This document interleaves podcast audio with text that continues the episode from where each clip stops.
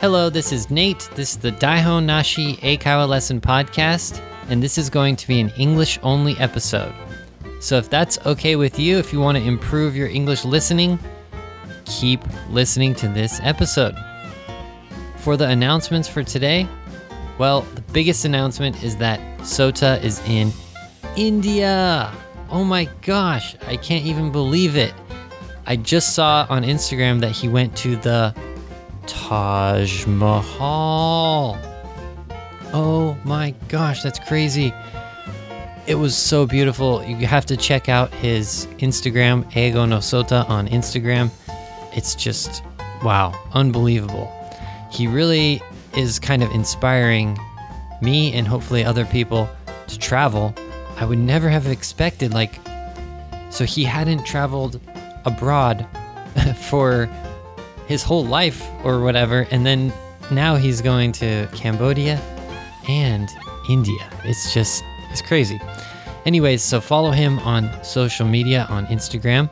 Also follow Daihon Nashi, the Daihon Nashi Eikaiwa Lesson Podcast, this podcast on Facebook and Twitter. You can find the links in the podcast episode's description.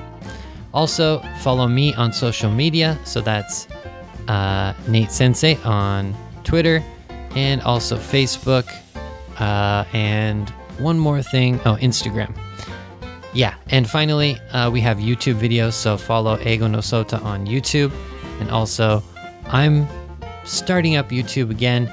I made one video. Thank you guys for watching it and giving it a like. And thank you for following me. Or so, uh, I guess you would say, subscribing to my YouTube channel. So thank you for that. And if you want to watch that video, uh, go to the last podcast episode, and the link is in that episode, or you can just find it on my social media, the YouTube chan- my YouTube channel. Okay, so yeah, that's what's going on today uh, for the announcements. Let's get into this episode.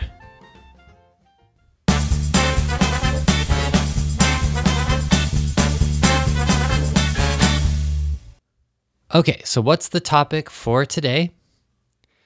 It is Indian culture in America. Oh my gosh, India again. Sota's in India. Right now, he's still in India because I'm recording this on Monday. And I'm pretty sure, well, no, I'm sure he's in India still. I think he's coming back maybe tomorrow. I'm not sure the exact day it could i feel like it's a different time different day in india but i'm not sure what the time difference is exactly but i think he's coming back tomorrow. But he's definitely still in india right now and he's updating his instagram so i'm looking forward to seeing what he's doing today. So yeah anyways so the topic today is indian culture in america. So i'm going to tell you about my experience with Indian culture, Indian food, Indian people in my life in America. Okay? So I hope we can talk about some interesting uh, things. Um, you know, I've met some Indian people. I've eaten a lot of Indian food. You know, I've learned about Indian culture and history and stuff in America. So yeah, let's let's do it. Okay. So, the first thing I wanted to just chat about is what was my kind of experience with Indian culture when I was younger. So, maybe from, you know, when I was a kid, you know, junior high school, high school, and up to college. So, I would say the first thing that comes to my mind is not really Indian food, actually. I think I started eating Indian food in high school or college. I don't remember eating Indian food before that. I'm wondering now, like, do children eat, like, do children eat really spicy Indian food and like curry and stuff? Like, I know they do, but when I was a kid, I, I was, you know, I didn't eat a lot of spicy or, you know, food with that was kind of new to me. I was a pretty picky eater. So, yeah, I, I don't remember eating Indian food when I was a kid. So it wasn't until pretty much college that I started eating more Indian food. And the way that I got introduced to kind of Indian culture in America was from my college friend. He was living in the same dorm as me. Dorm is D O R M, and the longer word is dormitory, D O R M I T O R Y. So a dorm is the short version. A dorm is the place where usually students live together, and usually there's like a kind of more simple type of room. It's not like huge kitchen, huge living room. It's very simple like apartment where sometimes you even have a cafeteria that you eat. So the room might only have a microwave. It might not have a full kitchen. And also sometimes they don't have a bathroom.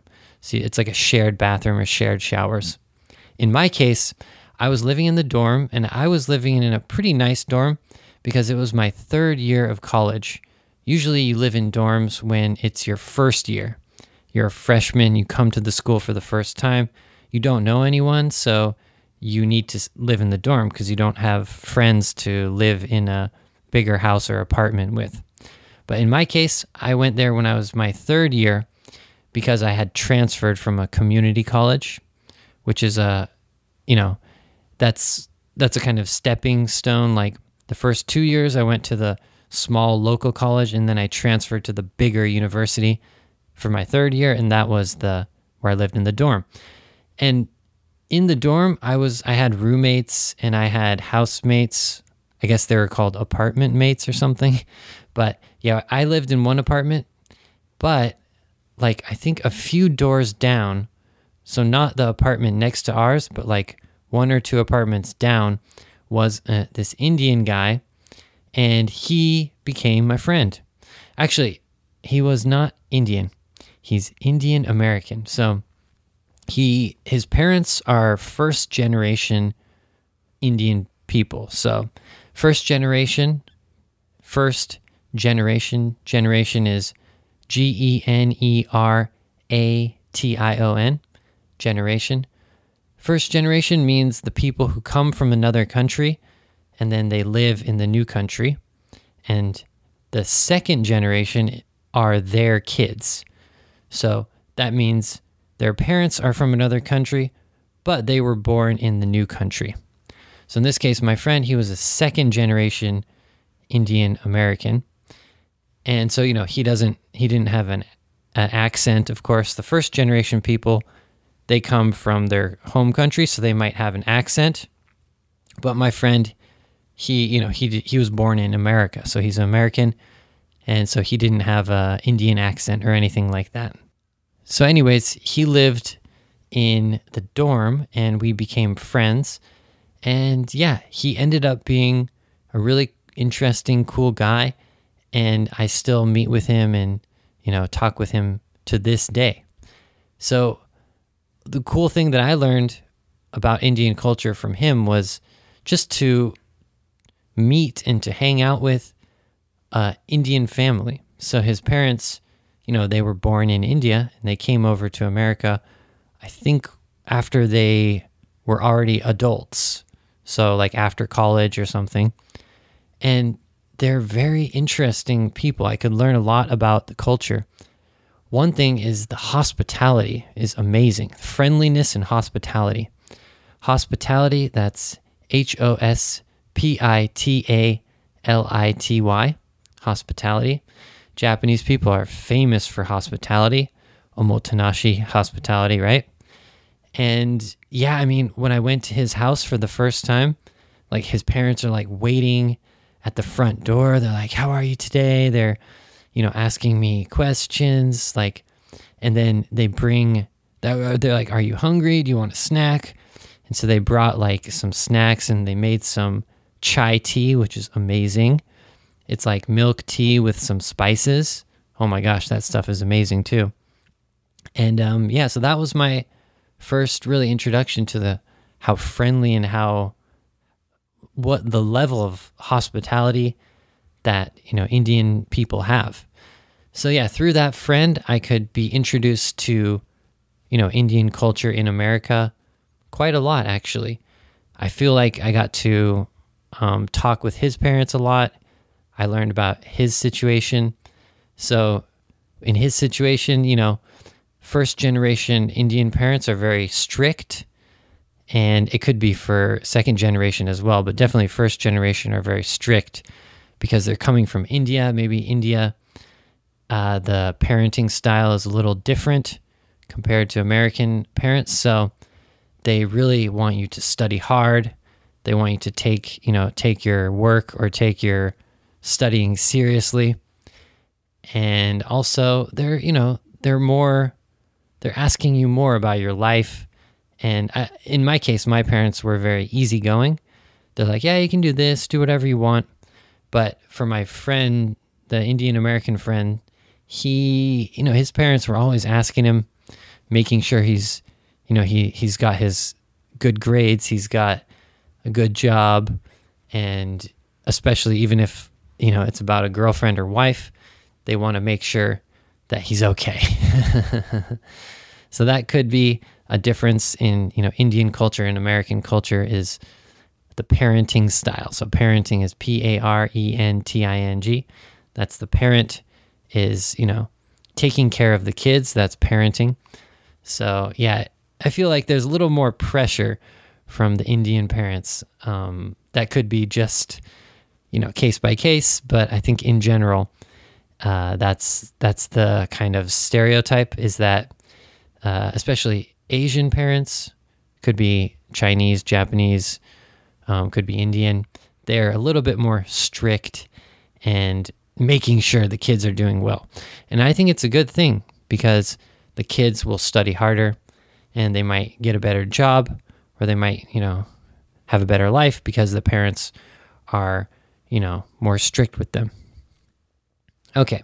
So yeah, that was my first really introduction into Indian American culture and it came to me when I was already in college. Before college, yeah, as I said, I don't remember eating much Indian food. My only real like knowledge of Indian culture was Mm, probably Gandhi.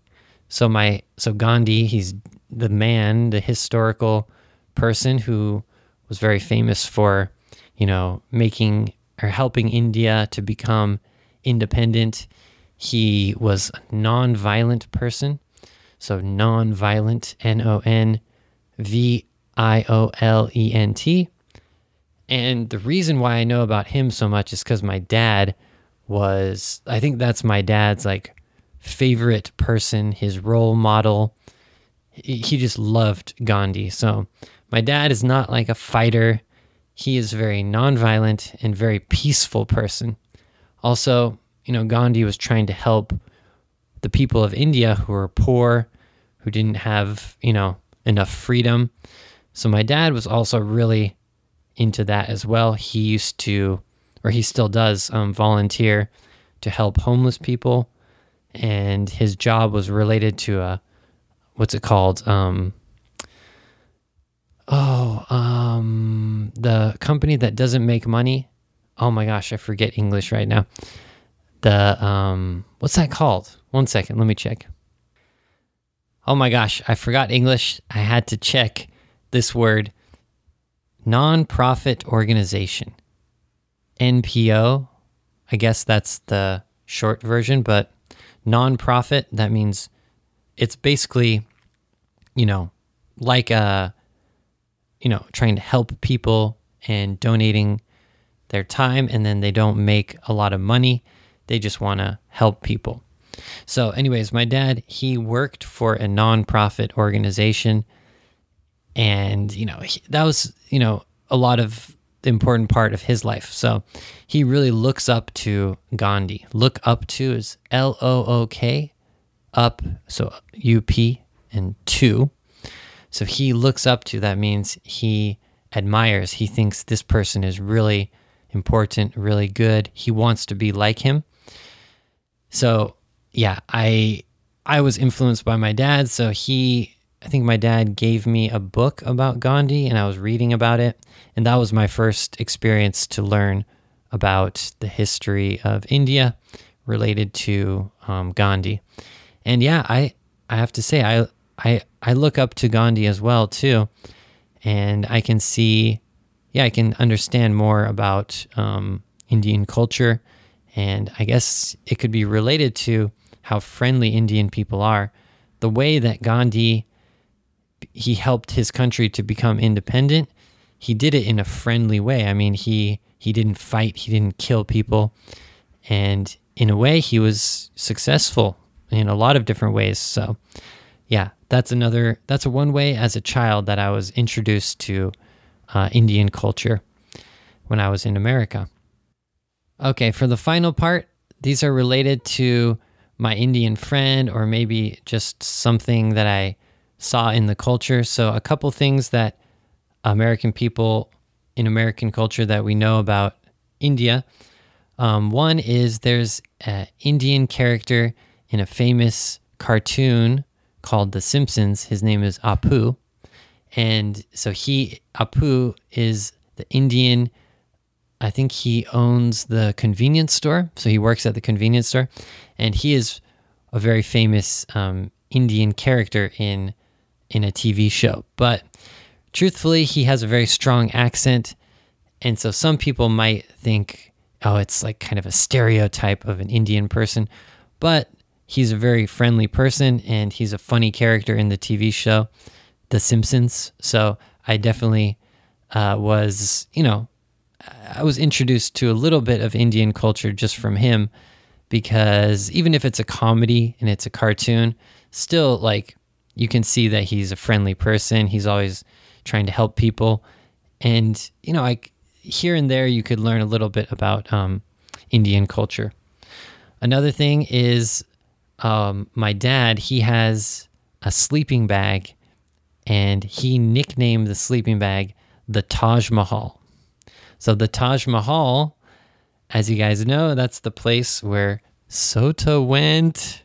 The Taj Mahal, it's like one of the most beautiful buildings, maybe even the beautiful, the most beautiful building in the world. So, the funny story is that my dad, he um, sometimes he gives nicknames for things. I don't know if your dad is like that. It's kind of like a, I, I don't know if it's like a oyaji gag, like a dad joke, or I don't know what it is, but my dad sometimes gives a nickname for something. So when I was a kid, we used to go camping, and my dad, he would say, Oh, I'm bringing the Taj Mahal. and what's the Taj Mahal? Oh, it's his sleeping bag. So I guess he he really how would you say he cherished his sleeping bag so much he bought a kind of expensive sleeping bag. Was really really warm and soft and he didn't let other people use it. So if my sister wanted to borrow a sleeping bag he said no you can't borrow the taj mahal. Actually no i think he let my sister borrow it once but he he was very protective of it. He didn't want to give other people it. So anyways that's not too much of um, indian culture but I don't know why he chose the Taj Mahal. I guess because the Taj Mahal is so beautiful and important. I don't know why exactly though, because I don't think my dad has been to India. So yeah, I'm not sure about that. A couple other things. Um, one is that I I studied um, biology in college, and the the animal that I I like the most in the whole world is the tiger. So, tigers, right? So, in India, they still have tigers. Sometimes it's a problem because they have too many tigers, and sometimes it's a problem because they don't have enough tigers. People are killing them. So, it's a really kind of sensitive issue about tigers, right? But everyone knows that tigers are very majestic, very beautiful creatures. And when I was in school, I used to watch a lot of like nature videos about tigers. And I wrote a report in school about tigers in uh, one area of India. So I have a kind of love for for wild tigers in India. So in the future, maybe someday, if I go to India, I want to take a safari and I want to ride on top of an elephant. And while you're riding on top of the elephant, you look around and hopefully you can see a tiger. So that's kind of a future dream of mine is to see a real wild tiger in India. It's pretty scary, actually. I, I don't know if I really want to see a tiger in India because I've seen the video where the, the wild tiger is like chasing the car or chasing the elephant or something. So, hmm, maybe. Before I die, maybe I want to see. Maybe? No, no, no. I want to see a tiger in the wild. I just need to be courageous. I need to be stronger. Uh, so, sometime in the future, I'd like to see a wild tiger in India. The final thing is Indian food. So, as I told you guys when I was a kid, I don't remember eating any Indian food. But since I met uh, the Indian American friend in college, I started to eat a lot more Indian food. And he used to take me to this all you can eat Indian buffet. All you can eat. All you can eat. It's one word with dashes. All dash you dash can dash eat buffet. And it was called Bombay Garden. And Bombay, I think that's the name of the place in India. Garden, it's just like garden. And this was just the best Indian buffet ever. So you can eat all the curry, probably like they have probably five different curries. Like my favorite was butter chicken curry. That's the best, right? Butter chicken curry. And what you do is you you order cheese naan. Not the naan is like the bread, and then you dip it in the butter chicken curry. And then they also had something called chutney. Chutney. It's an Indian word. I think it's C C H U T N E Y. So chutney is like a kind of green sauce, and I think it has some kind of herb. I'm not sure if it's cilantro. So cilantro is pakuchi in Japanese. I think I'm not 100% sure, but I think it might be cilantro and mint. Yeah, I think it's something in mint.